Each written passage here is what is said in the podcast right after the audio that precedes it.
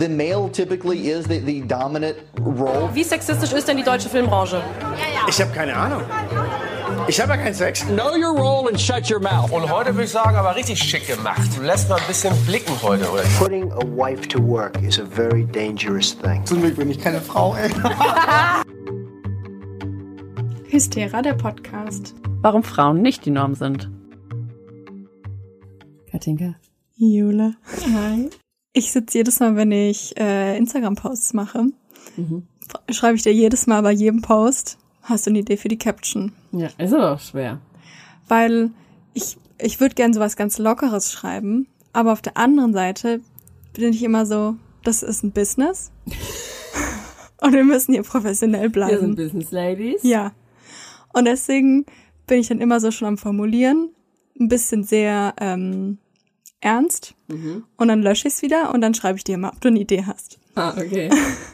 und naja, heute zu unserem Instagram-Post habe ich geschrieben, dass wir schon seit über einem Jahr den Podcast planen und gestalten. Ja, das stimmt auch. Das ist mir gar nicht bewusst gewesen. Das ist voll krass. Und dann habe ich nämlich mal, weil ich gucken wollte, ob das stimmt, was ich da hingeschrieben habe. Nachdem du es gepostet genau, hast. Genau. Wollte ich mal nachgucken, weil ich hatte schon im Kopf, dass es so Sommer war mhm. letzten Jahres und unsere erste WhatsApp, also ich glaube, davor haben wir uns schon schon mal geschrieben. ich meine, privat darüber unterhalten. Ah, mh, ja. Aber nur privat. Hm, nicht, nicht geschäftlich wie jetzt gerade. Ja, ja, damals war es noch privat. Naja, auf jeden Fall war die erste WhatsApp, die ich dazu gefunden habe, am 3. Mai. Also es ist schon ah, über ein Jahr auf jeden Fall her. Das ist ja. Was haben wir denn da geschrieben? Sag mal. Du hast geschrieben, um 12.28 Uhr, Hello Honey, hast du Lust, sich diese Woche mal wegen dem Bachelor zu treffen? Luf. Habe ich geschrieben, hello, hello. Yes, sehr gerne. Passt dir morgen. Hm, da wird's bisschen knapp. Der Chatverlauf ist sehr gut. Ja, auf jeden Fall war es der 3. Mai. Wow. Soll es unser Jahrestag ja, werden? Eigentlich ist es schon davor. Ja, Vielleicht eher, wenn die erste Folge war. Ja, eigentlich, es hat ja angefangen, das haben wir auch gar nicht erzählt. Es hat angefangen in einem äh, Unikurs, der uns so gut gefallen hat, dass wir in den, ähm, in der Online, äh, wie heißt das, Online? Vorlesung? Vorlesung, genau, dass wir in der Online-Vorlesung gar keine privaten Gespräche geführt haben. Mm -mm. Aber es war so, dass die Katinka immer morgens um kurz vor neun immer zu mir gekommen ist, weil ich wollte ja nicht so früher aufstehen. ähm, und dann haben wir zusammen die Vorlesung gemacht und ähm, dann haben wir kaum private Gespräche gemacht. Und ich weiß nicht mehr, wie wir drauf gekommen sind. Aber du hast mir gesagt, du könntest voll guten Podcast machen. Und ich war so, ey, lass zusammen machen. Yeah. And now we're here. Now we're here. Und das ist sogar ja schon, das war, wann war die Vorlesung? Die war ja 2020, oder? Ja, 2020 so im November. Ja. Glaube ich. Also Ende des Jahres. Crazy, crazy. Und ist immer noch cool. Ja. I like it. I like it too. So, heute ist die Katinka dran mit äh, dem Thema. Wir haben immer noch das Überthema My Body, My Choice. Da habe ich ja letzte Woche über Schwangerschaftsabbrüche geredet. Und meine Woman of the Day, die ich heute vorstelle, hat auch noch mit Schwangerschaftsabbrüchen zu tun.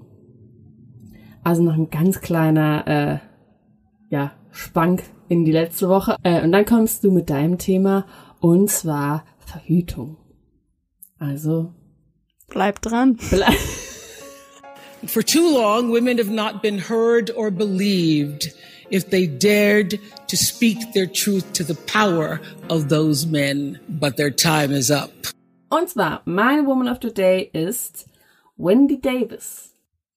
Du musst sie nicht kennen. Also nee, sag mir so jetzt nichts. Nee, ich habe ähm, sonst äh, raten wir auch oft äh, unsere Women, aber diesmal äh, weiß ich, dass die jetzt nicht eine so bekannte Frau ist, aber sie hat eine ein bisschen bekannte und sehr coole Aktion gemacht und über die rede ich jetzt und über sie. Wendy Davis ist eine amerikanische Politikerin der Demokratischen Partei. Von 2009 bis 2015 vertrat sie den 10. Wahlbezirk im Senat von Texas. 1963 ist sie in Texas geboren und muss schon sehr früh arbeiten, um ihre alleinerziehende Mutter und ihre drei Geschwister zu unterstützen, nachdem ihr Vater die Familie verließ und keinen Unterhalt zahlte. Sie machte als erste in ihrer Familie einen College-Abschluss und setzte dann ihr Studium an der Harvard Law School fort. Nach dem Studium arbeitete sie dann zunächst im Markt für Rechtstitelversicherungen, bevor sie sich als Rechtsanwältin selbstständig machte. 1990 engagierte sich Davis dann erstmal politisch, indem sie sich gegen eine Erweiterung eines Zoos in ihrem Geburtsort Fort Worth einsetzte. Der Zoo sollte nämlich Grünflächen in Parkplätze umwandeln, and we don't like that. 1999 bekam sie erstmals einen Sitz im Stadtrat von Fort Worth und gehörte diesem bis 2008 an. Sie setzte sich ein für ökonomische Entwicklung von Stadtteilen und wurde als mutig und pragmatisch beschrieben. 2008 wurde sie dann in den Senat von Texas gewählt.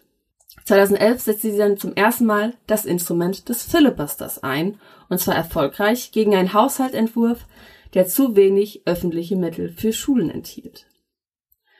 Und jetzt eine Weltneuheit. Eine Kategorie in einer Kategorie. Und zwar Fun Fact Time. Was ist ein Filibuster? Es ist okay, ich habe das einfach selbst entschieden, dass das geht. Dass man eine Kategorie in der Kategorie macht. Aber wo ist die Kategorie eine Kategorie? Naja, ich bin ja gerade in der Kategorie Women of the Day. Ah, wow. Crazy. Hast du schon mal vom Filibuster gehört? Nee. Ist auch für uns Deutsche nicht so bekannt, weil es ist eine crazy Taktik. Und zwar ist es eine Taktik, die von Minderheiten in einem Parlament benutzt wird, um eine Beschlussfassung durch die Mehrheit zu verhindern oder zu verzögern. Das geschieht durch Dauerreden oder sogar nur die Androhung vom Dauerreden. Denn Zeit ist in Beschlussorganen ein knappes Gut. Durch lange Diskussionen oder lange Redebeiträge werden aktuelle Vorhaben und auch nachfolgende Punkte einer Tagesordnung blockiert. Und das ist ähm, eben möglich durch eine sehr freizügige Geschäftsordnung des Senats. Denn Senatoren haben das Recht, so lange zu reden, wie sie wollen, ohne unterbrochen zu werden. Und dann reden die halt so lange, bis halt nicht mehr geht und bis dieses Gesetz dann halt nicht mehr in Kraft gesetzt werden kann. Und so sollte am 25. Juni 2013 um Mitternacht ein neues Abtreibungsgesetz in Kraft treten. Und das Gesetz hatte eben zum Ziel, so viele Kliniken wie möglich zu schließen, die Schwangerschaftsabbrüche machen oder anbieten. Wendy Davis wusste, dass sie das aber verhindern konnte, dass das Gesetz umgesetzt wird, solange sie bis Mitternacht redete und es eben bis Mitternacht versucht aufzuschieben. Sie musste dafür 13 Stunden lang stehen und reden. Und davor hatte sie auch vorgesorgt, und zwar mit pinken Turnschuhen und einem Blasenkatheter.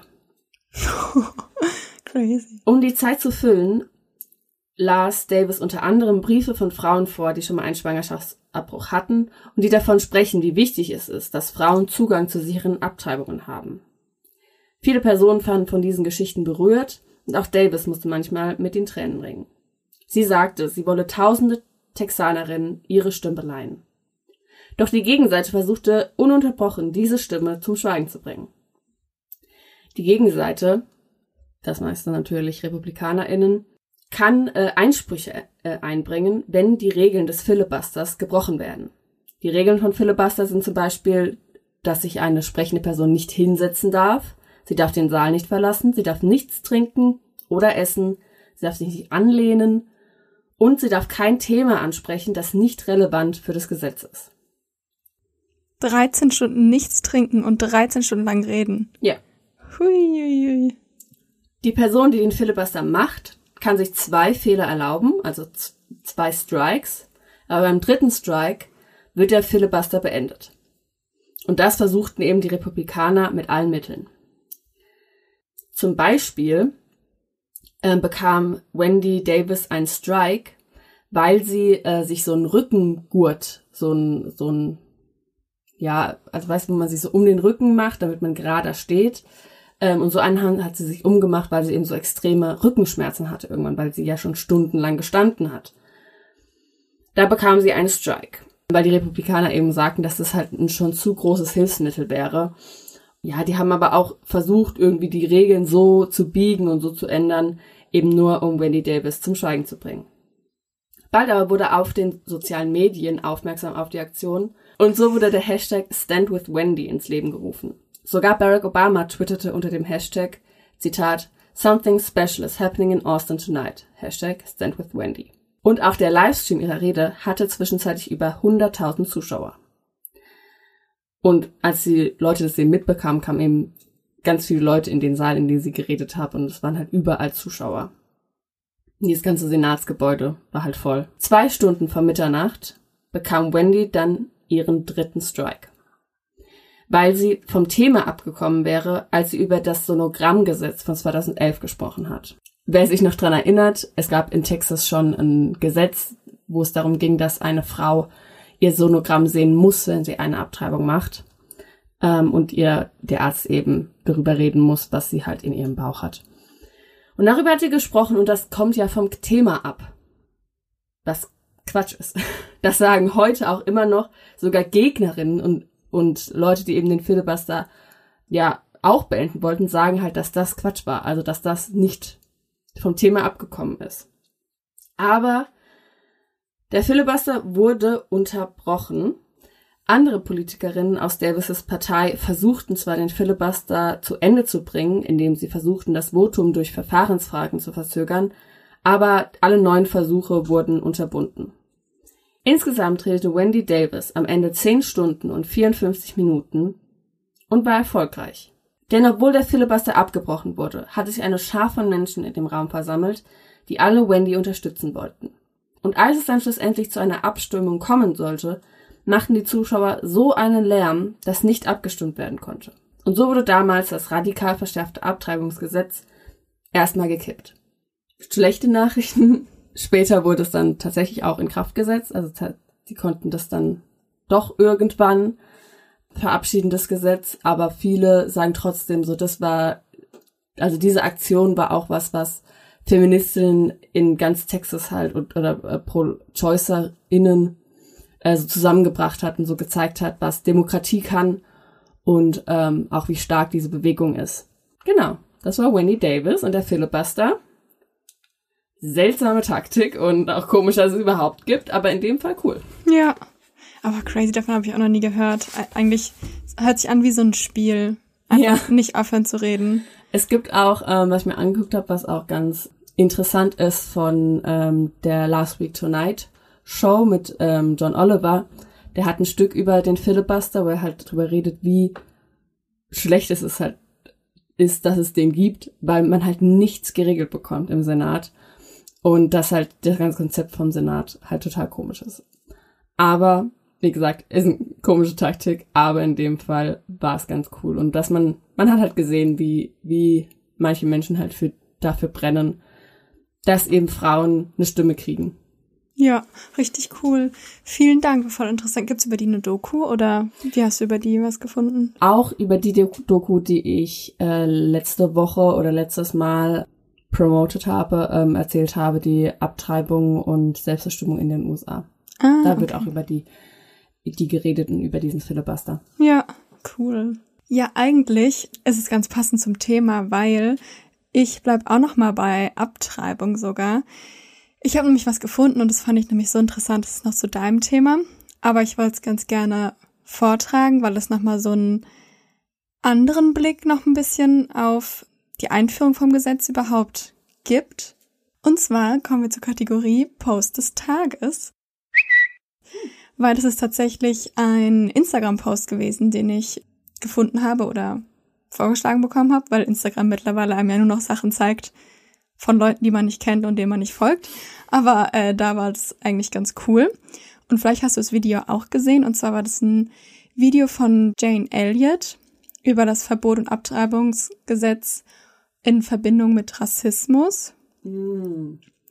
Genau, und zwar ist Jane Elliott eine amerikanische Lehrerin, die als Antirassismus-Aktivistin bekannt ist und sie stellt sich eigentlich die Frage oder sie beantwortet in diesem Video die Frage, gibt es einen Zusammenhang zwischen der Pro-Life-Bewegung und Rassismus? Und warum sind eigentlich so viele RepublikanerInnen so besessen von Grenzkontrollen und auch sehr oft AbtreibungsgegnerInnen. Und sie verweist nämlich auf ein Buch von Ben J. Wattenberg mit dem Titel The Birth Dearth What Happens When People in Free Countries Don't Have Enough Babies. Und zwar hat Wattenberg das Buch für fast 30 Jahren geschrieben und erklärt darin, warum eben Weiße in den Vereinigten Staaten innerhalb von weniger Jahrzehnten zu einer Minderheit werden könnten und somit eben die Macht in Amerika verlieren werden. Und zwar hat Ben J. Wattenberg von 1933 bis 2015 gelebt und war ein amerikanischer Autor, neokonservativer politischer Kommentator und Demograf, der in den 1960ern, 70ern und 80ern mit den republikanischen und demokratischen Präsidenten und Politikern in Verbindung gebracht wird. Und er war auch noch ein Member of the American Enterprise Institute.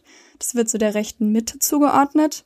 Und die haben ihren Sitz in Washington, DC. Und da wird eigentlich so über, also er hat viel über Regierung, Politik, Wirtschaft und Soziales geforscht und eben auch geschrieben. Genau, und Jane Elliott zitiert eben viel aus diesem Buch und möchte damit eben zeigen, in welcher Verbindung eigentlich das Abtreibungsgesetz mit Rassismus steht. Und zwar ist eben im ersten Absatz des Buches wird gesagt, dass das Hauptproblem der USA darin bestehe, dass nicht genügend weiße Babys in diesem Land geboren werden, also in den USA. Und wenn man da, daran eben nichts ändert, dann wird es eben ganz schnell so sein, dass die Weißen ihre Mehrheit in den USA verlieren und eben nicht mehr über die USA herrschen können. Und er beschreibt da drei Möglichkeiten, die es gibt, um dieses Problem zu lösen. Und da zitiert sie ihn halt und sagt, eine Lösung wäre, man könnte Frauen dafür bezahlen, dass sie Kinder bekommen. Und dann schreibt er, leider müsste man aber eben alle Frauen aller Hautfarben dafür bezahlen. Und das will man ja eben nicht, weil man will ja nur weiße Babys haben. Die zweite Lösung wäre, dass man die Anzahl der legalen EinwanderInnen erhöht, dass quasi mehr Weiße ins Land können, das schreibt aber auch, leider sind die meisten EinwanderInnen BIPOC. Und das will man dann eben auch nicht. Und die dritte Möglichkeit, und das ist eigentlich die, die er quasi empfiehlt, ist, dass 60 Prozent aller abgetriebenen Babys sind weiß.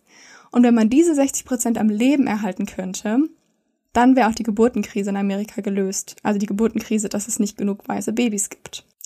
Und da sagt eben Jane Elliott, dass es eben da bei AbtreibungsgegnerInnen nicht oder nicht nur um religiöse Überzeugungen geht, sondern vor allen Dingen, dass aus purem Rassismus gehandelt wird, weil eben sehr viele Pro-Life-AktivistInnen eben glauben, dass es ein Problem ist, dass die Weißen zur Minderheit werden. Und Jane Elliott, also möchte eben nochmal auf dieses Buch aufmerksam machen und möchte eben zeigen, dass es schon vor 30 Jahren quasi als Problem angesehen wurde und dass eigentlich dieses Abtreibungsgesetz, was eben jetzt gekippt wurde, dadurch eben bestärkt wird. Mhm. Oder man dadurch sehen kann, dass dieses, dass es eben immer noch als Problem angesehen wird. Und sie sagt eben selbst, Zitat, White people are scared to death right now, especially white males. They are scared to death that they are going to lose their power in the future, and they are. But if you want to get ready for the future, if you want to be treated well in the future, treat others well in the present. What we do in the present constructs the future. Und sie möchte eben darauf aufmerksam machen, wie rassistisch eben auch dieses Abtreibungsgesetz ist und dass man das nicht also es wird quasi so vorgeschoben, dass es einen religiösen Hintergrund hat, mhm. habt eben von den Pro-Life-Aktivistinnen, dass es eben religiös ist und dass Gott es nicht möchte, aber sie möchte eben auch darauf aufmerksam machen, wie rassistisch es eigentlich ist, weil eben diese 60 Prozent der weißen Babys quasi dadurch nicht abgetrieben werden können und sagt eben selbst, dass die meisten Frauen, die sich eben auch eine Abtreibung leisten können, eben weiße Frauen sind. Ja, ja. das fand ich sehr interessant. Ja, obwohl es auch wieder irgendwie Quatsch ist, weil wenn du diesen weißen Frauen verbietest, eine Abtreibung zu machen, es wird sie ja trotzdem nicht stoppen. Ja, ja, also auf jeden Frau, Fall. Die ja eine Abtreibung will, die wird es irgendwie machen und das wird ja, also das schafft ja einfach nur unregulierte, unsichere Abtreibungen und dann am Schluss hast du auch die weiße Frau ja nicht mehr. Ja. Weil eben so eine unsichere Abtreibung tödlich sein kann. Ich kann das voll verstehen und ich denke auch, dass, dass das viele so denken, Also, dass auch vor allem viele Männer so denken, wenn sie vor allem so ein Buch, äh, wenn sie das Buch gelesen haben. Aber, also ich würde das jetzt nicht jeder Pro-Liferin vorhalten. Also, dass, dass die das aus rassistischen Gründen denken. Ich glaube wirklich, dass halt die meisten denken, das ist ein Leben, das getötet wird und das ist Mord und das will Jesus nicht. Ich kann mir sehr gut vorstellen, dass die Leute, die, die diese Schar, diese große Menge an Pro-Lifern indoktriniert hat, dass dahinter vielleicht auch Leute stecken, die Angst haben vor dieser, in, äh, in Deutschland nennt man es ja auch die, der große Austausch. Oder das ist doch auch sowas, was so Nazis hier denken, dass wir irgendwann alle durch Menschen mit muslimischem Glauben äh, ausgetauscht werden oder sowas und dass es dann keine Deutschen mehr gibt, so ein Quatsch. Aber ich, also ich glaube wirklich, dass die, dass die breite Masse halt glaubt, dass es halt, dass das Männer sind, die das machen. Ja, ja, auf, also denke ich auch. Und ich glaube auch, dass da Religion schon auch ein sehr, sehr großer Einfluss drauf hat. Aber ich fand es nur interessant, weil ich davor dann nicht, also überhaupt nicht drüber nachgedacht habe, mhm. dass es halt auch rassistische Hintergründe haben kann. Ja, das fand ich irgendwie, ja. weil es schon vor 30 Jahren eigentlich quasi dieses Buch geschrieben wurde, dass dass zu viele weiße Babys abgetrieben wurden. Also ich ja. finde die Vorstellung darüber, dass sich da jemand Gedanken drüber macht und dann ein Buch drüber schreibt, finde ja. ich halt so absurd. Und dass es dann noch jemand liest. Ja. Aber nur noch mal um klarzustellen, die ist ja pro-choice, pro ne? Ja, ja. Jane Elliott, okay. Ja, genau. Bloß er halt nicht. Ja, ja, genau, er, er nicht. Ja. Dann kommen wir jetzt mal zu meinem Thema und zwar Verhütung. Und da wollte ich jetzt erstmal alle möglichen Arten von Verhütung vorstellen und danach so ein bisschen in die Geschichte der Verhütung gehen. Wie hat es überhaupt angefangen und wer ist dafür quasi zuständig? Und zwar ähm, habe ich da mal gegoogelt und ich meine, als Frau muss man sich da, hat man so das Gefühl, muss man sich da früher oder später sowieso mit, also da sollte sich jeder mit auseinandersetzen, aber ich finde, als Frau hat man immer so das Gefühl, so die Aufgabe von einer Frau. Ja. Irgendwie, ob es komplett Quatsch ist, aber ja. Weil am Schluss hast du ja das Kind. Ja, genau. Und ich muss echt sagen, ich kannte so viele Sachen davon nicht, weil, also man, eigentlich ist es ja schon eher so, dass viele mit der Pille auch anfangen, hauptsächlich so wegen Periodenschmerzen, Unregelmäßigkeiten oder Probleme mit der Haut. Deswegen kennt man natürlich die Pille. Aber es gibt echt super, super viele unterschiedliche Methoden. Und genau, die stelle ich jetzt mal vor. Und zwar gibt es da chemische Verhütungsmittel, Spiralen, hormonelle Verhütung, mechanische Verhütungsmittel, natürliche Verhütungsmethoden, Notfallverhütung und operative Verhütungsmethoden.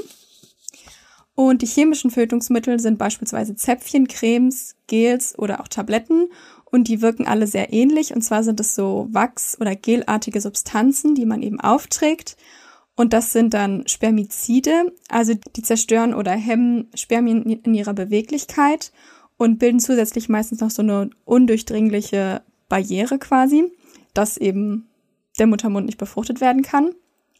Und die sollte man aber nicht alle, also nicht nur verwenden, sondern zusätzlich sollte man eigentlich am besten auch noch so ein Diaphragma oder so benutzen. Mit denen kann man aber keine Kondome benutzen, weil eben die chemischen Substanzen die Kondome kaputt machen können. Genau, dann gibt's alle möglichen Spiralen, darunter Kupferspirale, Kupferkette, Hormonspirale, Goldkette. Und je nach unterschiedlichem Modell kann man die relativ lang oder nicht ganz so lang drin haben. Zum Beispiel eine Kupferspirale kann man zwischen drei und zehn Jahren sogar drin haben. Und Hormonspiralen aber dann eher sehr, also nicht so lang, weil eben die Hormone irgendwann aufgebraucht sind. Das sind meistens so zwischen drei und fünf Jahre und die geben eben so kontinuierlich so eine kleine Menge an Hormonen ab.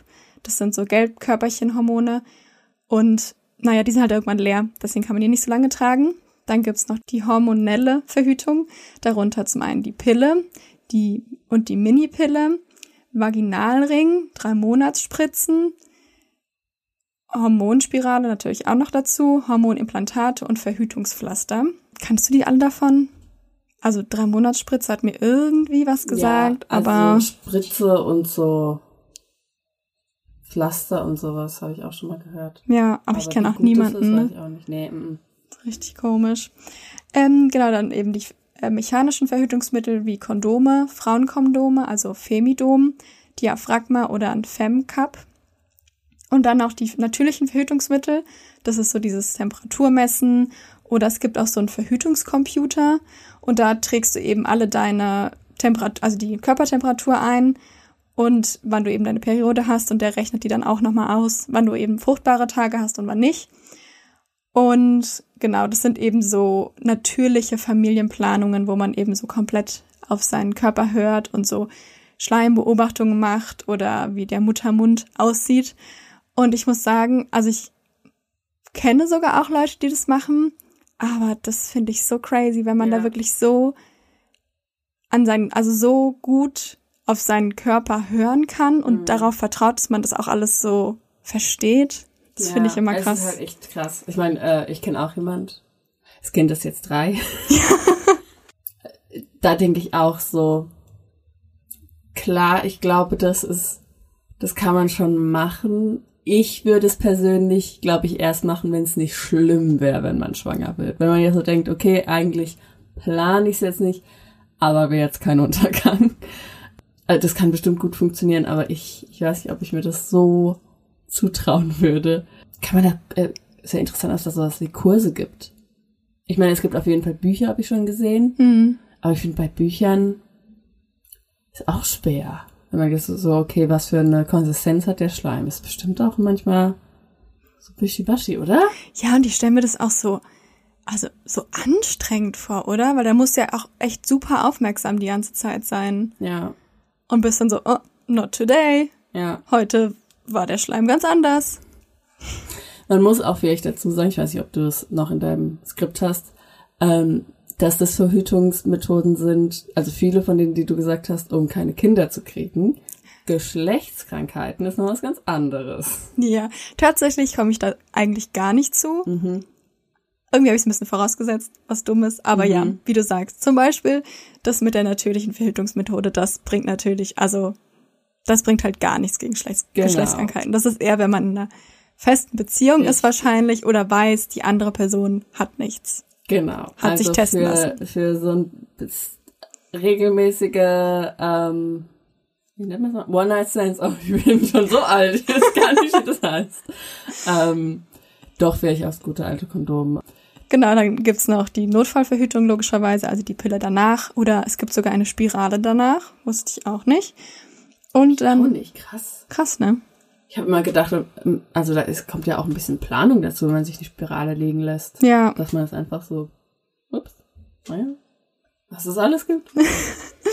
Und dann gibt's noch ähm, operative Verhütungsmethoden natürlich, dann die Sterili Sterilis Sterilisation von der Frau oder eben vom Mann. Und ich denke mal, wahrscheinlich gibt's auch noch ganz, was heißt ganz viele, aber wahrscheinlich gibt's irgendwie noch so andere Methoden, keine Ahnung. Aber das waren jetzt die, die ich so gefunden habe. Mir ist was aufgefallen. Ja. Fragst du mich, ob mir was aufgefallen ist? Sollte ich fragen, was dir aufgefallen ist? Ja. Okay. Ist dir was aufgefallen, Jule? Mir ist aufgefallen, die meisten sind für Frauen. Tatsache! Oder? Nur das Kondom oder halt ähm, Vasektomie. Genau. Sehr gut. Also ich muss auch sagen, ich war, ähm, also, als ich das gegoogelt habe, waren da dann direkt so, also halt nur so Frauen-Internetseiten. Also direkt so, ja, wirklich. Es waren nur Frauen, Frauenseiten. Ich komme aber noch dazu, über Verhütungsmethoden für den Mann zu sprechen. Aber ja, wie du richtig gesagt hast, irgendwie ist es Frauensache. Ja. Verhütung, außer halt Kondome. Und dann dachte ich mir aber, wann hat es denn überhaupt angefangen mit der Verhütung? Und das erste, was ich gefunden habe, war aus dem Jahr 354. Und zwar wurde um das Jahr 354 wurde der heilige Augustinus geboren. Und der fand schon mit 18 seine erste Liebe, und zwar die Floria. Und Was für ein schöner Name. oder dachte ich mir Floria. auch, das ist wie Florian, aber Floria, Oh, kann ich mein Kind nicht nennen. nee. Schade. Mein Freund heißt Florian. Na, aber auch praktisch Floria. Komm bei. Und da kommen beide. Super. Sehr gut. Die Floria. Und die beiden haben dann mit 19 schon ihre, ihr erstes Kind bekommen, einen Sohn. Und danach haben sie aber keine Kinder mehr bekommen. Und es lag aber nicht daran, dass die beiden keusch blieben, sondern weil Augustinus sich mit Verhütung auskannte. Und zwar gehörte er einer Sekte an, der Manichäer. Die Anhänger der Manichäer verurteilten nicht den Geschlechtsverkehr, aber den Geschlechtsverkehr mit Absichten der Zeugung eines Kindes. Den verurteilten sie. Den verurteilten sie. Die mochten keine Kinder. Und zwar sahen sie nämlich in jeder Geburt die Anbindung einer unglücklichen Seele an das Fleisch. Und deswegen war eben das Wissen über Verhütung so groß. Und die kannten sich nämlich ganz gut mit Verhütung aus. Und ähm, die Verhütung, die sie vor allen Dingen kannten, war der Coitus interruptus. Und Auch kein sehr gutes du weißt auch was. Verhütungsmittel. Aber man hört einfach auf. Spritzt woanders hin. Ja, einfach rausziehen. Einfach rausziehen. Das war deren ähm, Verhütungsmethode und funktioniert oft. Ja. Nicht immer, aber kann funktionieren. Ladies, wenn euer One-Night-Stand sagt, er kann das, don't trust. No, no. In the heat of the moment, da weiß man nie, was passiert. Nope. Generell, also ohne Kondom. One-Night-Stand. Ja, nee, eher weniger. nee würde ich jetzt auch nicht empfehlen. Und der gute Augustinus, der hat zwar ein Kind bekommen und hatte auch Fun Times mit der Floria, aber der hat dann um 380 hat er seine Meinung geändert und erklärte nämlich, dass sein Sohn die größte Sünde wäre und propagierte so radikal wie niemand zuvor Enthaltsamkeit. Moment. Er hat ein Kind gekriegt. Mhm. Das war ein Sohn. Ja, Und dieser Sohn ist der Sohn der Sünde. Er erklärte seinen Sohn als, also als Sünde, dass sein Sohn eine Sünde war. Oder seine Sünde war. Ah, okay. Also generell no sexy time. Ja, Nie, auch kein Kind. nein, Enthaltsamkeit. Oh, das ist aber schwierig für die Menschheit so generell, würde ich sagen. Und er forderte Menschen, die eben gute Christen sein wollten, dazu auf, dass sie heiraten sollen, möglichst lustfrei Kinder bekommen sollen und danach keusch leben sollen. Also die dürfen schon Kinder bekommen, aber dabei keinen Spaß haben. Ja. Lustfrei. Licht aus. Rein raus. und das war's dann auch. Ja. Ja. Licht aus, rein raus. Das ist mein Motto. Genau, in der Antike sah es dann schon ganz anders aus und da gab es bis zu 413, 413 Verhütungs- und Abtreibungsrezepturen, darunter beispielsweise für den Mann, dass sie ihren Penis in Essig einreiben sollten. Oder für die Frau, du machst jetzt schon so ein Gesicht, hör dir das an, was für die Frau ist. Okay. Die Frauen sollten den Kot des Krokodiles in gegorene Pflanzenschleim, in gegorenen Pflanzenschleim zerstoßen und dann als Zäpfchen einführen.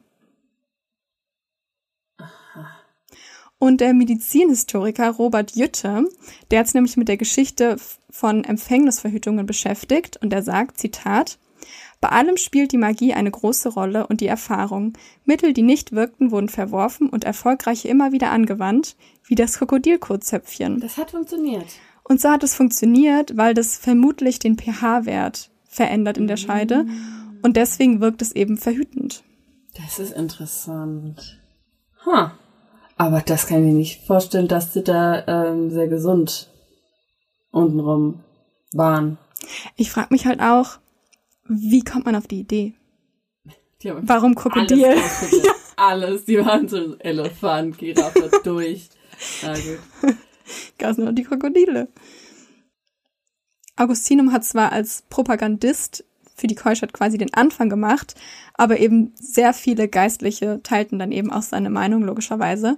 So war es im Mittelalter so, dass Paaren angeordnet wurde, dass sie enthaltsam sein sollten und mittwochs, freitags, samstags, an Weihnachten, an Ostern und an Pfingsten und während der Fastenzeit und während der Menstruation der Frau keinen Geschlechtsverkehr haben sollten. Und wenn man sich jetzt mal anhört, also mittwochs nicht, freitags nicht, samstags nicht, da gibt's ja nur noch Montag, Dienstag, Sonntag. Am Sonntag durfte man, das überrascht mich. Stand da. Also wurde da nicht aufgelistet, aber man weiß ja dann auch nicht, auf was fällt Weihnachten, Ostern, Pfingsten, die Fastenzeit und die Menstruation der Frau. Ja. Da bleibt nicht mehr viel Da Zeit. bleibt Nicht mehr viel. Ich finde das interessant, dass das, also ich habe das auch schon äh, sehr oft gelesen, halt auch über über so das das die Sexualität der Frau, die ja schon immer irgendwie ähm, bestimmt wurde von der Kirche und von anderen Männern.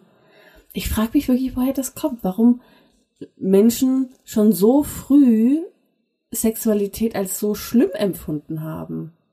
Aber ich, ich habe da auch noch ein bisschen was anderes drüber gelesen. Ich hatte das auch erst im Skript, aber es ist sehr lang geworden, deswegen habe ich es rausgeschmissen. Aber weil eigentlich dieses aus dem Mittelalter, dieses Bild, was da geschaffen wird, passt zu so vielen kirchlichen Abbildungen nicht, weil da werden ja wirklich so oft, jetzt nicht immer Orgien, aber so oft Leute nackt Mhm. und mit Alkohol und so wirklich, also schon so ein bisschen orgienhaft manche Ja. Bilder einfach, so Abbildungen. Also das widerspricht ja eigentlich voll so dem, was da so gepredigt wurde. Weil das also so, auch so Antike, so aus, aus der Antike so Abbildungen, da war ja schon super viel Sex. Ja. Interessant. Sehr interessant. Und mit dem Mittelalter, da gab es auch dann noch ganz viele Kräuterbücher, wo man eben auch unterschiedliche Verhütungsmethoden angepriesen hat. Und mit dem Mittelalter ist mir auch noch was anderes zur Verhütung eingefallen. Fällt dir da noch was ein? Was ist so im Mittelalter? Exverbrennung? Nee. Sorry, ich bin immer noch im Podcast-Thema. Und zwar ähm, der Keuschheitsgürtel. Ah. Also der ist mir dabei eingefallen. Und dann äh, habe ich dann nochmal zu gegoogelt. Und jetzt kommt nämlich die Kategorie, das musste ich googeln.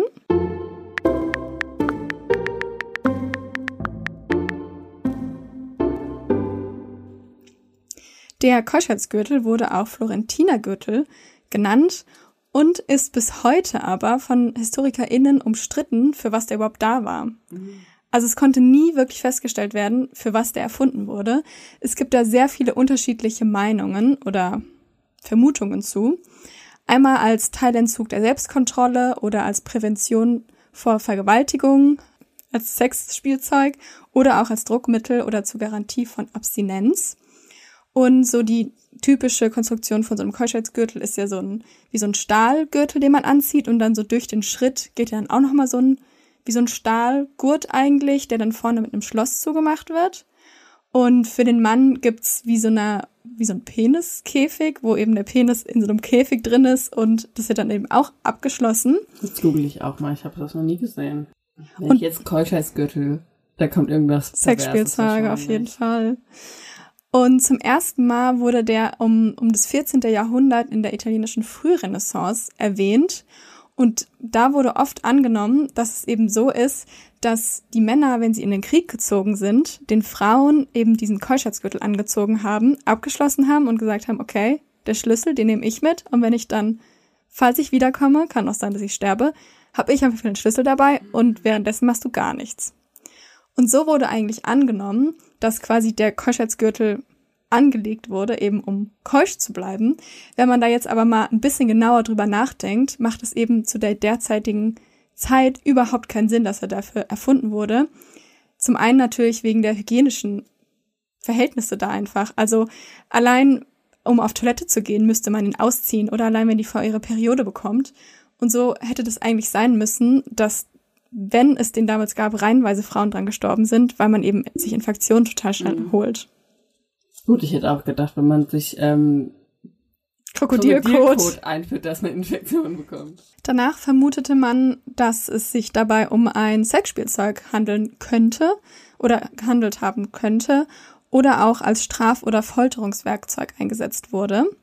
Eine andere Theorie ist, dass Frauen den präventiv als Schutz vor Vergewaltigungen angezogen haben. Und zwar, wenn deren Dörfer überfallen wurden oder Raubzüge ausgeführt wurden, dass sie davor eben diesen Keusch Keuschheitsgürtel angezogen haben, um dann quasi sicher vor einer Vergewaltigung zu sein. Also, da, da hast du ja auch in einer Folge drüber geredet, dass es auch so was ähnliches gibt, also mit so einem Ding, was man sich einführt, wo dann am, am Penis hängen bleibt, eigentlich. Rape X. Genau, eigentlich keine schlechte Idee. Also heute, jetzt ist es noch was anderes, vielleicht, ist auch gar nicht überschreiten, aber früher, eigentlich finde ich das eine gute Theorie. Ja.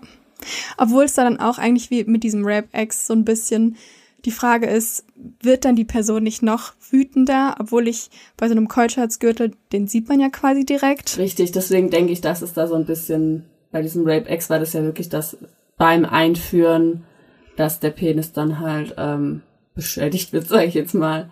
Ähm, und da halt die, da, da wird man ja schon verletzt, der Mann. Ja. Dass man dann aggressiv wird, könnte ich mir gut vorstellen. Aber da guckst du, denkst, ach Mist. Ja. Nächste. Ja. Sorry. Also es ist auch nur eine Vermutung, ne? Also Ja, ja. das wurde nie belegt. Dann gibt's noch ähm, andere Annahmen, und zwar, dass es ein Mythos ist, der aus der Barockzeit oder in der Barockzeit erfunden wurde, um eben das düstere Mittelalter noch düsterer zu machen. Also, dass die das dazu erfunden haben, dass wenn man später über das Mittelalter redet, man sagt, oh Gott, wie schlimm es damals war.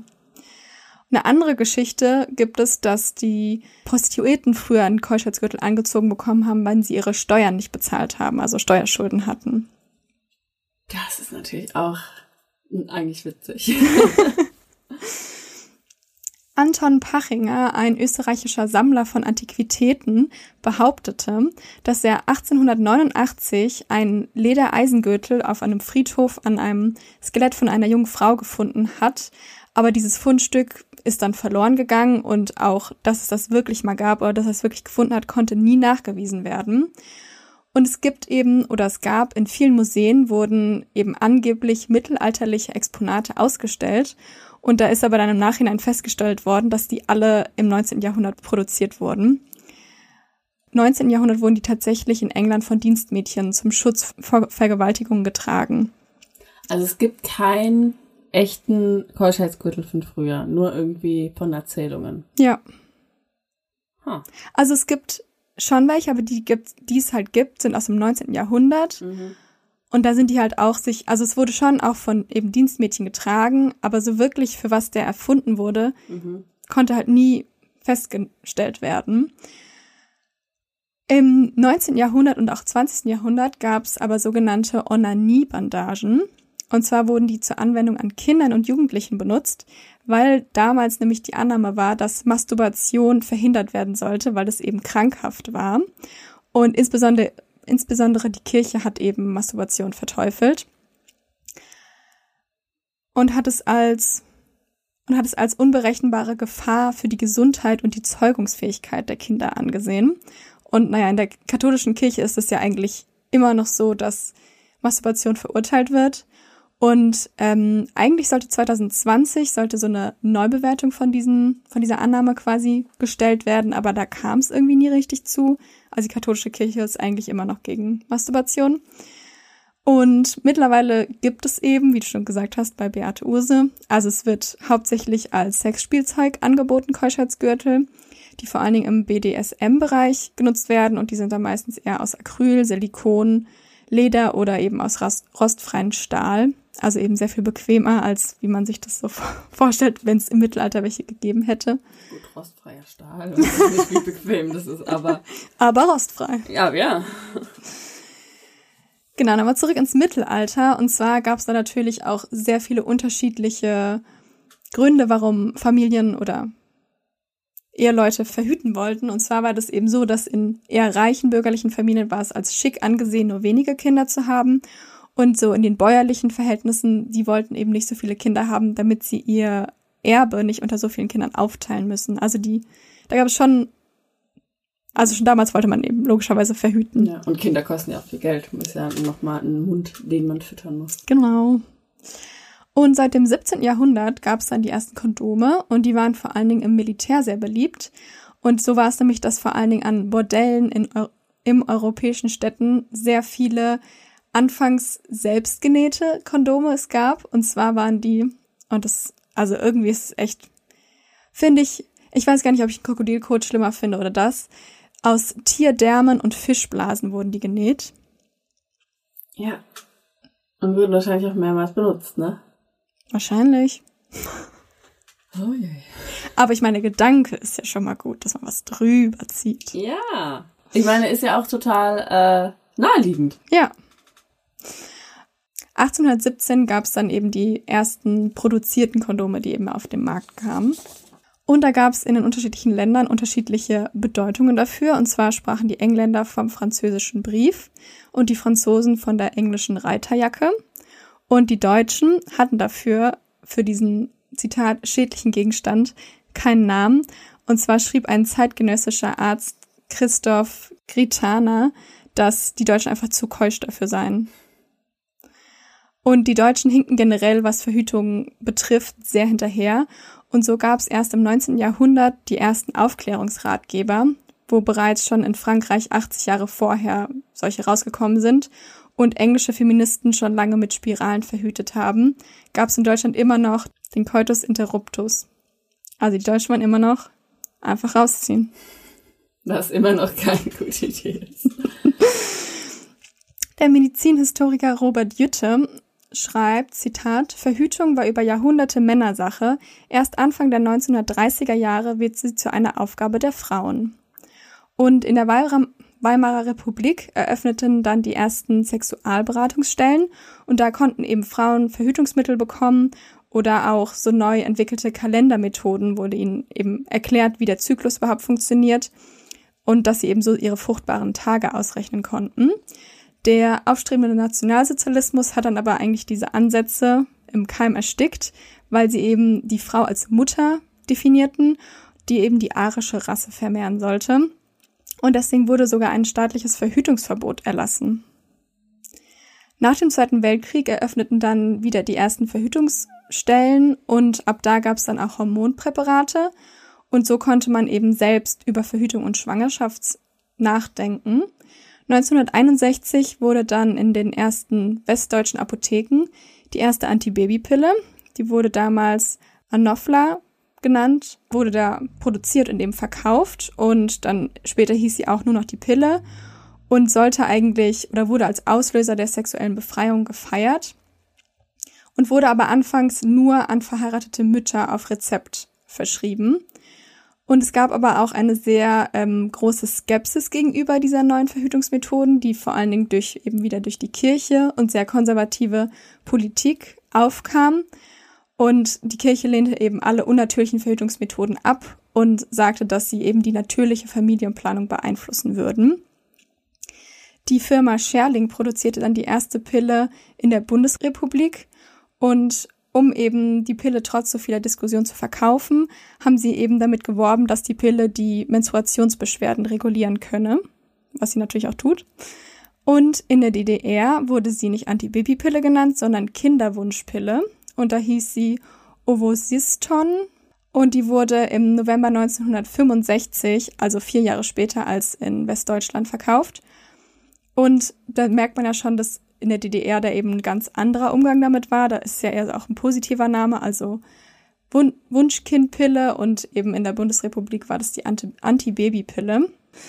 Und obwohl in der DDR eben die Pille eigentlich als sehr positiv quasi etabliert wurde, war da auch sehr große Skepsis und sie wurde aber dann damit beworben, dass es eben zur Gleichberechtigung der Frauen da war, weil es gab nämlich eben zwei Probleme, die sich die Regierung davon versprach zu lösen. Und zwar einmal wollten sie eben, dass mehr Frauen arbeiten gehen und eben nicht schwanger werden, weil sie eben mehrere Arbeiterinnen brauchten. Und sie wollten die ungewollten Schwangerschaften ähm, reduzieren. Am 9. März 1972 beschließt dann die DDR-Volkskammer das Gesetz über die Unterbrechung der Schwangerschaft. Und zwar durften dann Frauen in den ersten zwölf Wochen selbst über einen Abbruch entscheiden. Und es wurde dann aber schon 1990 wieder zur Debatte gestellt. Anfänglich wurde angenommen, dass der Rückgang von Schwangerschaften dank der Pille war, aber jetzt im Nachhinein betrachtet ist es eben so, dass die Frauen eben viel mehr Möglichkeiten hatten, als nur, nur Mütter zu werden. Also die ersten Frauen hatten eben das Bedürfnis dazu zu arbeiten und selbst Geld zu verdienen und da kam eben die Pille für sie wie gerufen. Aber es war eben quasi die Frau, die sich eigentlich verändert hat. Und obwohl äh, in der Bundesrepublik als auch in der DDR die Pille mit der Zeit dann angenommen wurden, mussten verschiedene Propagandamaßnahmen benutzt werden, um sie eben zu verkaufen. Und so gab es in der DDR 1966 eine Preissenkung der Pille und 1972 wurde sie sogar kostenlos verteilt. Und bei Frauen schwand dann aber nach dann dieser aufkommenden Euphorie quasi der Gleichberechtigung, weil eben sehr viele Nebenwirkungen durch die Pille auftraten. Darunter kennt man ja immer noch Blutgerinnsel, Gewichtszunahme oder ein höheres Schlaganfallrisiko. Und trotzdem ist ja bis heute eigentlich die Pille eins der verbreitetsten Verhütungsmethoden. Und Feministinnen zu dieser Zeit sahen die Pille auch sehr kritisch, weil sie auch die Pille als Instrumentalisierung der Frau sahen, also dass quasi die Frauen dann nur benutzt wurden und denen so quasi die Pille aufge, aufgedrückt wurde als, ja, jetzt seid ihr doch gleichberechtigt. Mhm. Karl Dierassi, das war ein Mitentwickler der Pille, schrieb, Zitat, die Männer hatten sich schnell daran gewöhnt, das Thema Verhütung mit der Unterhose abzustreifen. Mhm. Genau, und wie du schon vorhin gesagt hast, es sind ähm, hauptsächlich Verhütungsmethoden für die Frau gewesen. Und dann komme ich jetzt nochmal zu einer Fun Fact Time. Und zwar zur Pille für den Mann. Und das hast du bestimmt auch mitbekommen, dass da dieses Jahr auch nochmal, glaube ich, mehr aufgekommen ist. Und zwar gab es 2020 haben WissenschaftlerInnen der University of Minnesota in den USA einen möglichen Durchbruch erlangt. Und zwar entwickelten sie die Antibabypille für den Mann. Und da haben eben etliche Studien gezeigt, dass Männer daran interessiert sind, auch mehr Verantwortung für die Empfängnisverhütung zu übernehmen. Ich kann es mir auch eigentlich ganz gut vorstellen, vor allem so bei Single-Männern. Da gibt es ja auch bestimmt viele, die halt Angst haben, dass eine Frau sagt, ja, sie, sie nimmt die Pille und man weiß es ja nie genau, aber.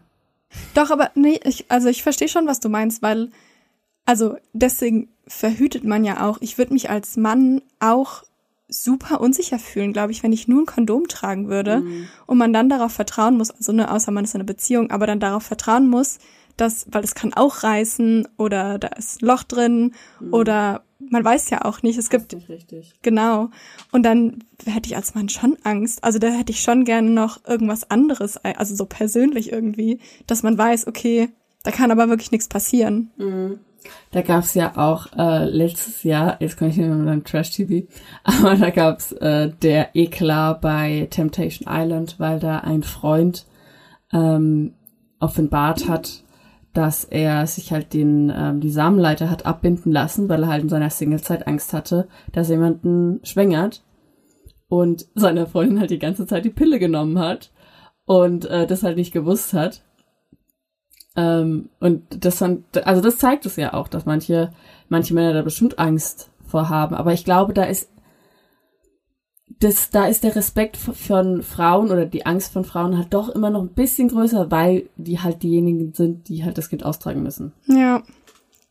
Oder es gab doch auch, ich weiß gerade gar nicht mehr, wer das war, war das Drake? Irgendein bekannter Sänger, wo doch auch wirklich dann halt, wenn der halt mit so Frauen halt geschlafen haben, die dann halt das Kondom eingesammelt haben und sich halt danach versucht haben, die Spermien, Spermien halt einzuführen, um halt ein Kind von, den, von dem ah. zu bekommen. Und äh, also, ja. das würde dann auch, wenn man halt als Mann die Pille nimmt, nicht funktionieren. Genau, und vorher gab es eben nur diese zwei oder nur begrenzte Verhütungsmethoden für den Mann, eben Kondom oder Sterilisation. Und es ist aber nicht so, als gäbe es erst jetzt seit kurzem quasi die Forschung über die Pille für den Mann, sondern bereits im Jahr 2005 wurde dann etwas geforscht, wo dann gesagt wurde, dass es 2009 ein Präparat geben wird, das eben eine Kombination aus einem Implantat ist, was dann quasi so regelmäßig Testosteroninjektionen abgibt und das sollte das dann irgendwie regulieren. Und das Projekt wurde dann aber 2007 wieder eingestellt. Dann 2009 bis 2011 gab es eine Studie von der WHO zu einem anderen Testosteron-Verfahren und das basierte auch auf Injektionen und es wurde dann aber abgebrochen wegen zu vieler Nebenwirkungen. Mhm. und ein anderer Ansatz war ein Einsatz von einem Wirkstoff, der ursprünglich zur Behandlung von Hauterkrankungen entwickelt wurde, was lustig ist, weil ja auch super viele Pillen eigentlich hauptsächlich schöne Haut machen und dann in der Nebenwirkung noch verhüten, mhm. was echt gruselig ist.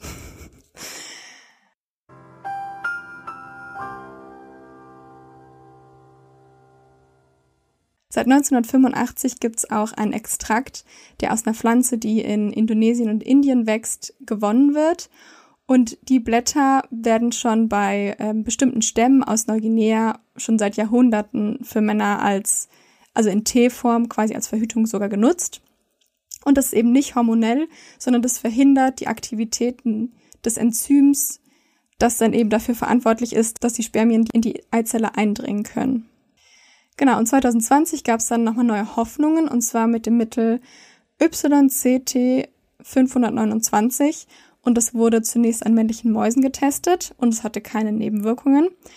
Und da war es eben so, dass das Präparat insgesamt vier Wochen lang oral verabreicht wurde und dass es eine drastische Reduktion der Spermienanzahl bei den Mäusen gab, und dass die Trächtigkeit bis zu 99 Prozent verringert werden konnte. Und nach vier bis sechs Wochen, nachdem man eben das Mittel abgesetzt hat, waren die Mäuse auch wieder voll zeugungsfähig.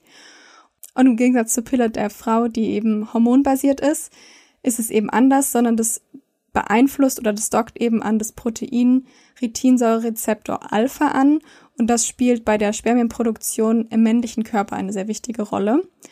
Und die klinischen Studien an Menschen dazu sollen bereits im dritten oder vierten Quartal 2022 beginnen. Und dann soll die, wenn die eben gut sind, dann soll die Pille für den Mann bereits in den nächsten fünf Jahren auf den Markt kommen. Und ja, wie schon gesagt, es wurde eben schon sehr viele Jahre davor an der Pille für den Mann geforscht. Aber im Gegensatz zu den Forschungen davor, da hat man sich eben sehr auf das Geschlechtshormon Testosteron quasi festgesetzt. Im Gegensatz dazu wird es eben jetzt die Pille dann, also die jetzige Pille eben nicht mehr machen. Und davor eben die Pillen, die erforscht wurden, wurden eben alle nicht weiter dran geforscht, weil es eben zu viele Nebenwirkungen da gab. Und da haben sich ja auch, also ich auch, sich schon sehr viele drüber aufgeregt, weil ja die Pille für die Frau so viele Nebenwirkungen hat und trotzdem auf dem Markt ist und immer noch so schnell verschrieben wird. Und so, so war es ja sogar dann, dass während Corona nochmal eine viel größere Aufmerksamkeit darum aufkam, weil eben die Antibabypille in Verbindung mit der Impfung von AstraZeneca Hirnthrombosen vermehrt bei jungen Frauen eben aufgebracht hat und dadurch eben das Risiko nochmal erhöht, erhöht wurde, wenn man eben die Pille nimmt und mit AstraZeneca geimpft wurde. Und es waren eben nur junge Frauen. Hm. Aber dann ja nicht mehr. Ja, genau, dann nicht mehr. Aber anfänglich. So, und dann habe ich jetzt noch am Schluss ein Produkt des Tages. Weil ähm, das hat eine Freundin von mir erzählt. Und das fand ich nämlich voll interessant. Dann habe ich es gegoogelt. Und zwar gibt es eine Masterarbeit über ein anderes Produkt quasi zur Verhütung von, für die Verhütung für Männer. Und zwar heißt es COSO und das ist ein hormonfreies Verhütungsmittel für den Mann, das mit Ultraschallwellen auf den Hoden angewendet wird.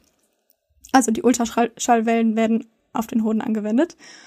Und durch die erzeugte Tiefenwärme wird eben das Hodengewebe, wird die Spermienbeweglichkeit modifiziert und deren Neubildung temporär unterbunden.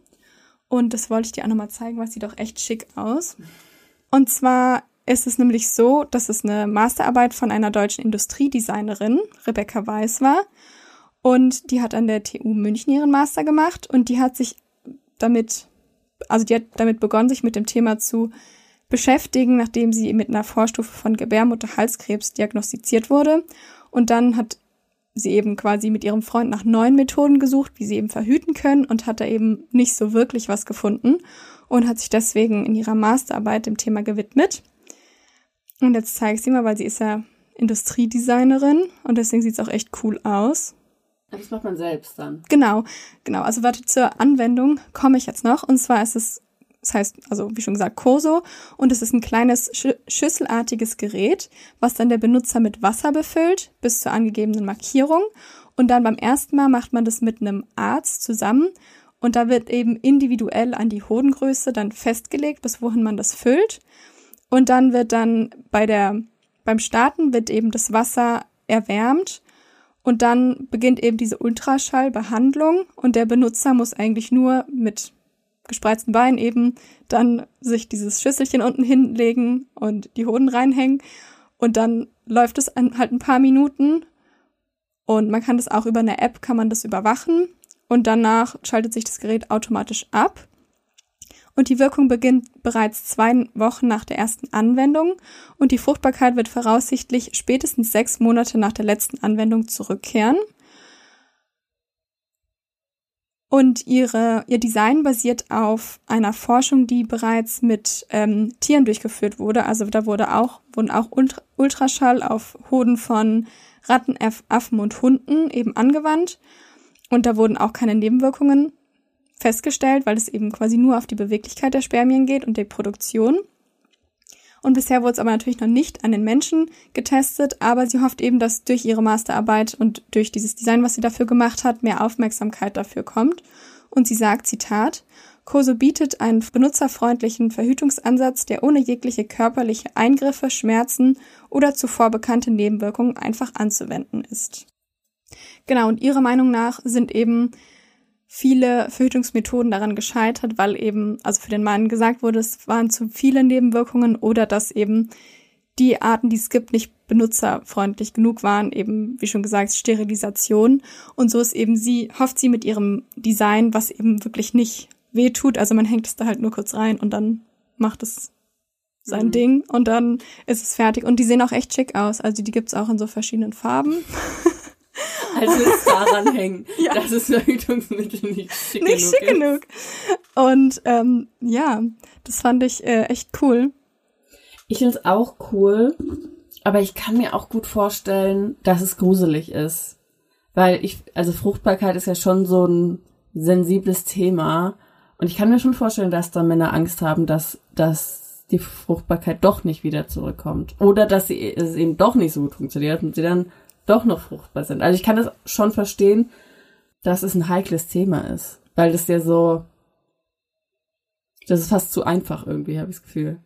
Ja, nee, ich kann das auch verstehen, aber, also ich meine, Ultraschall ist ja generell nicht ja. schlimm für den Körper. Also Babys werden ja auch im Ultraschall angeguckt. Und ja, klar hat man Angst, wahrscheinlich dann nicht mehr fruchtbar zu sein, aber das ist ja bei der Pille, kann es ja genauso mhm. sein, dass man irgendwann nicht mehr fruchtbar ist. Das kann man ja auch nie sagen. Und keine Ahnung, ich finde es halt immer so eine dumme Ausrede, irgendwie zu ja. sagen, oh, und dann habe ich, kann ich keine Kinder mehr ja. bekommen, weil dann meine Spermien nicht mehr gut sind. So, ja, aber Frauen haben ja, ja genau die gleiche Angst und machen es trotzdem. Ja, genau. Das ist halt so, dass, dass wahrscheinlich da auch so die Entscheidungsgeber und die, die halt ähm, die Forschungen machen, auch wahrscheinlich wieder größtenteils Männer sind. Und für die ist das ja äh, top, ne? Die Frau macht es, alles gut, funktioniert gut, weil ich meine, die ähm, die, die Quote, also es, es gibt sehr wenig Frauen, die trotz Pille schwanger werden, klar gibt's auch, aber so für Männer ist ja alles okay. Ähm, und deswegen, also das kann ich mir gut vorstellen, dass deswegen halt so spät erst Forschung für, für bessere Mittel für den Mann sind, weil alles andere gibt's hundert verschiedene Produkte und ähm, es gibt nichts für, also so zwei Sachen für den Mann für die Verhütung. Also ich finde das schon irgendwie, keine Ahnung, spricht irgendwie Bände. Ja, auf jeden Fall. Ich fand es auch interessant, so im Laufe der Zeit zu sehen, dass es eigentlich am Anfang so eher nur für den Mann da war, weil man eben hauptsächlich am Anfang viele mit Kondom verhütet hat und dann eben erst, als dann wirklich so richtig produzierte Hormonpräparate gab, dass die nur für die Frau gemacht wurden. Ja. Deswegen schon, schon voll interessant, aber ich, also ich finde, man muss so generell eigentlich sagen, es wird in der Schule generell über Verhütung, finde ich, viel zu wenig ja. gesprochen. Und man muss sich auf jeden Fall informieren. Und ich finde auch, ja, man, also auf jeden Fall zur Frauenärztin gehen als Frau und sich da beraten lassen. Aber ich finde auch, man sollte auch noch mal unterschiedliche Frauenärztinnen am besten aufsuchen, mhm. weil wirklich viele einem von Anfang an die Pille verschreiben und ja. das passt halt nicht für jeden. Zum Beispiel für mich hat es überhaupt nicht gepasst. Ich hatte krasse Nebenwirkungen. Ähm, Deswegen finde ich, sollte man da auf jeden Fall gut zu recherchieren. Ja. Und zwar nicht nur die Frauen, sondern auch die Männer, weil ja. Da gehören zwei Leute dazu, dass da was passiert. Ja, das finde ich auch. Ähm, da muss ich auf jeden Fall was tun, dass auch so das Bewusstsein, ich habe das Gefühl, es ist schon viel besser, aber das Bewusstsein dafür, wie viele verschiedene ähm, Methoden es gibt, die man machen kann und dass es auch nicht nur Frauensache ist. Und ähm, es gibt übrigens auch nicht so viele Männer mit Latexallergie und äh, die passen, da gibt es jede Größe für Männer. Also da, da gibt es auch keine Ausreden. Ähm, Jule, aber das ist viel zu klein. Ja, das ist viel zu klein. Das passt nicht. Niemals. Ähm, falls ihr schon mal versucht habt, eins aufzublasen, das ist groß genug. ähm, naja, aber was ich äh, nochmal ansprechen wollte, ist, dass äh, ich bin da auf jeden Fall voll dahinter, dass halt die Pille dass es da Alternativen geben muss. Aber, also ich persönlich nehme auch die Pille. Oder ich nehme die Pille. Ähm, und ich habe mich tatsächlich super lange, ähm, ist mir das total peinlich gewesen fast. Und ich fand das voll schlimm, weil es eben so in diesen ich sage jetzt mal in der woken linken Szene, in diesen feministischen Kreisen so krass verteufelt wird. Und ich kann das auch verstehen, weil es eben Nebenwirkungen gibt. Aber es gibt eben auch Frauen, für die das total gut funktioniert. Und ähm, ich finde, dafür muss man sich auch nicht schämen. Ich vertrage die total gut. Ähm, ich habe dann auch wirklich nochmal mit verschiedenen Ärzten geredet, weil mir das halt so ein schlechtes Gefühl gemacht hat, dass jeder die so schlecht redet. Ja, so wollte ich einfach nochmal sagen, dass es auch nicht schlimm ist, die Pille zu nehmen. Die ist also auch ein gutes Medikament, aber es sollte eben äh, Alternativen geben, vor allem auch, dass Frauen, die nicht nehmen müssen, oder äh, dass ja einfach auch Männer ähm, damit mehr engagieren sollten und das ja auch wollen. Ja. Deswegen sollte, oder viele das auch wollen, deswegen sollte es da auf jeden Fall noch Lösungen geben. Ja, auf jeden Fall, nein, für viele passt ja, also funktioniert ja auch die Pille und das ist ja gut, man muss ja nur das finden, was für einen passt. Genau, ja. Und ich hoffe, ihr habt schon gefunden, was für euch passt, ob es der Keuschheitsgürtel ist oder äh, vielleicht doch die, keine Ahnung, drei Monatsspritze. Ähm, egal, was ihr davon benutzt, macht es, aber bleibt, bleibt schwierig. schwierig. Sorry, wolltest du noch was sagen? Ich war nee. gerade so im Schlauch. Nee, nee. It is no longer acceptable to discuss women's rights as separate from human rights. This has to stop. We cannot all succeed when half of us are held back. It is time to break the silence.